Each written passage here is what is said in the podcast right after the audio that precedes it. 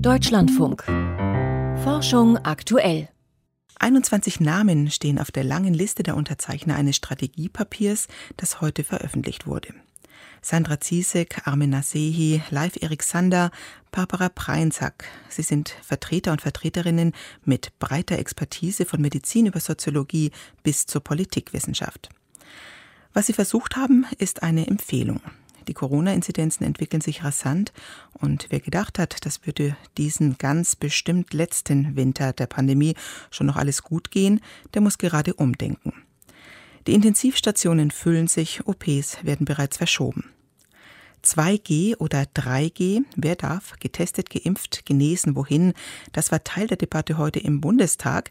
Im Strategiepapier heißt es dagegen, das wird nicht reichen. Mitunterzeichnerin ist die Göttinger Physikerin Viola Priesemann vom Max-Planck-Institut für Dynamik und Selbstorganisation und mit ihr habe ich vor der Sendung gesprochen. Meine erste Frage war, Impfen und Boostern wären ein Ausweg, aber für die aktuelle Dynamik kommt das wohl zu spät. Zu spät ist vielleicht ein ganz typisches Motto dieser Pandemie.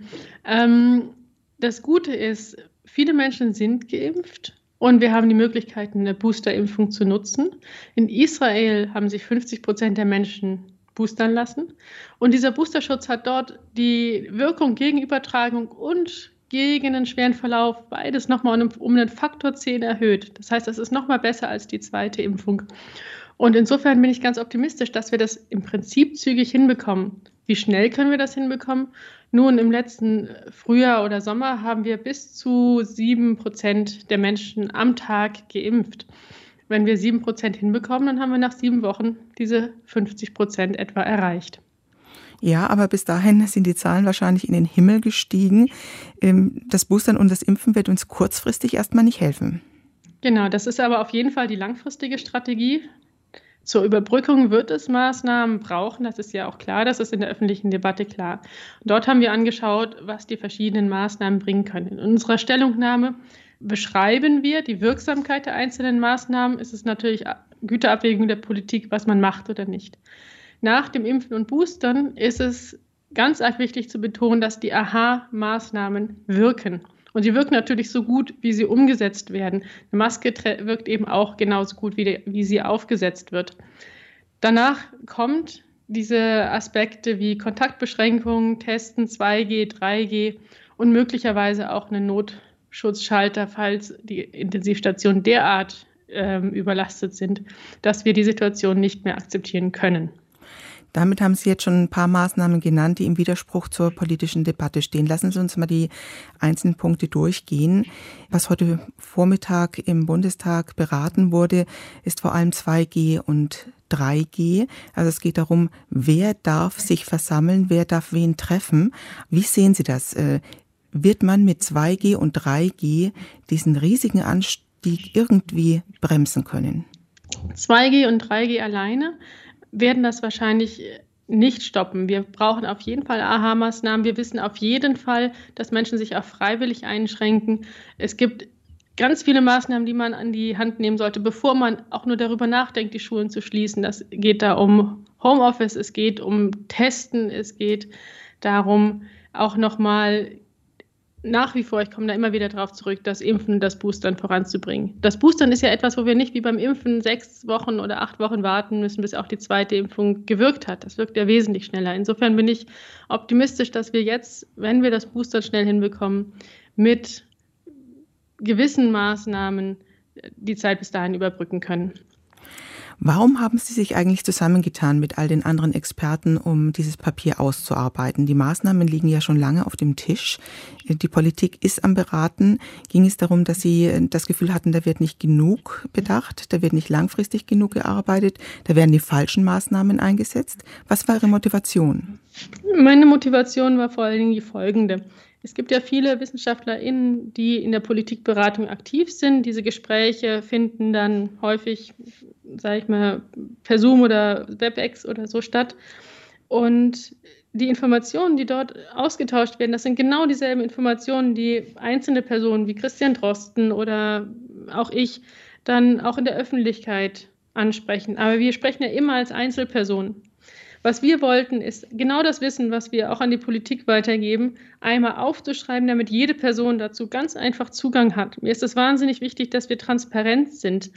Und äh, das ist unglaublich viel Arbeit für uns gewesen, das nicht nur einfach mündlich zu erzählen, sondern jetzt hier auch so in die Diskussion einzubringen. Wir wissen, dass das möglicherweise einen gewissen Impact hat, dass es möglicherweise missverstanden wird. Uns war es aber wichtig, hier den Stand des Wissens, den wir haben, aufzuschreiben und dann sowohl für die Bevölkerung, aber auch für Ministerien und andere zur Verfügung zu stellen, dass sie das jederzeit nachlesen können und nicht nur die wenigen Personen, die in den Gesprächsrunden drin sind, da Zugriff zu haben.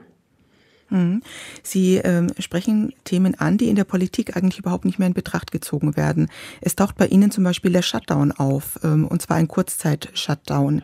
Kann man sich im Moment nicht vorstellen, dass das noch kommt? Also explizit ist in den Vorschlägen der Ampelkoalition auch ähm, davon die Rede, dass Maßnahmen ausgeschlossen werden. Und dazu gehört eben auch der flächendeckende Lockdown. Das ist, das ist dann eben so, das steht dann eben so nebeneinander. Wir sind eine Gruppe von Epidemiologinnen, VirologInnen und ähm, noch vielen weiteren Experten und Expertinnen. Juristen waren in der Gru Gruppe nicht dabei. Das heißt, wir haben uns erstmal angeschaut, wie wirksam wäre eine Maßnahme. Ob die dann rechtlich oder politisch umgesetzt wird, das ist nicht unsere Aufgabe. Wir wollen aufzeigen, was die Wirksamkeit dieser Maßnahmen wäre. Und um zu diesem Not Schutzschalter zu kommen. Das äh, haben wir viel diskutiert, ob wir es reinnehmen oder nicht. Wir wollen darauf nicht reduziert werden. Wir sagen ganz klar, wenn wir eine Verzweiflungssituation haben, wenn wir echt nicht wissen, wie weiter, bevor man in irgendeiner Form auch nur darüber nachdenkt, die Schulen zu schließen, sollte man, wenn überhaupt, in dieser Verzweiflungssituation alles zumachen. Und zwar ist es da extrem wichtig, wieder zu betonen, wenn man alles so weit wie möglich, also natürlich wieder so weit wie möglich zumacht, ist der Effekt ungleich größer, als wenn man nur einen halbherzigen Notschutzschalter macht. Und das ist das, was wir ja im letzten Jahr gemacht haben. Wir immer so wenig wie möglich gemacht, um irgendwie an der Grenze der Intensivstation lang zu eiern. Was hat das gebracht? Wir haben über Monate voll Intensivstationen gehabt. Wir hatten dann auch noch die Alpha-Variante, was echt ungünstig war. Aber wir hatten halt über Monate volle Intensivstationen ohne irgendeine langfristige Lösung. Und genau das ist etwas, was, glaube ich, niemand von uns möchte. Wir wollen alle nicht mehr über Covid sprechen. Wir wollen alle unsere Freiheiten an sich haben. Und die Frage ist eben, was tut man für den Fall, dass man über andere Maßnahmen die Pandemie nicht in den Griff bekommt? Wir haben auch explizit gesagt, die Politik soll sich über einen solchen Mechanismus Gedanken machen, wie und ob sie den umsetzen möchte. Es ist schlecht, komplett unvorbereitet in Situationen zu gehen. Wir können nicht mit Sicherheit ausschließen, dass es nochmal eine Variante gibt, wo so etwas gebraucht wird. Wir sollten uns jetzt über Gedanken machen, wie wir damit in Zukunft umgehen. Wir halten es für recht unwahrscheinlich, dass das gebraucht wird.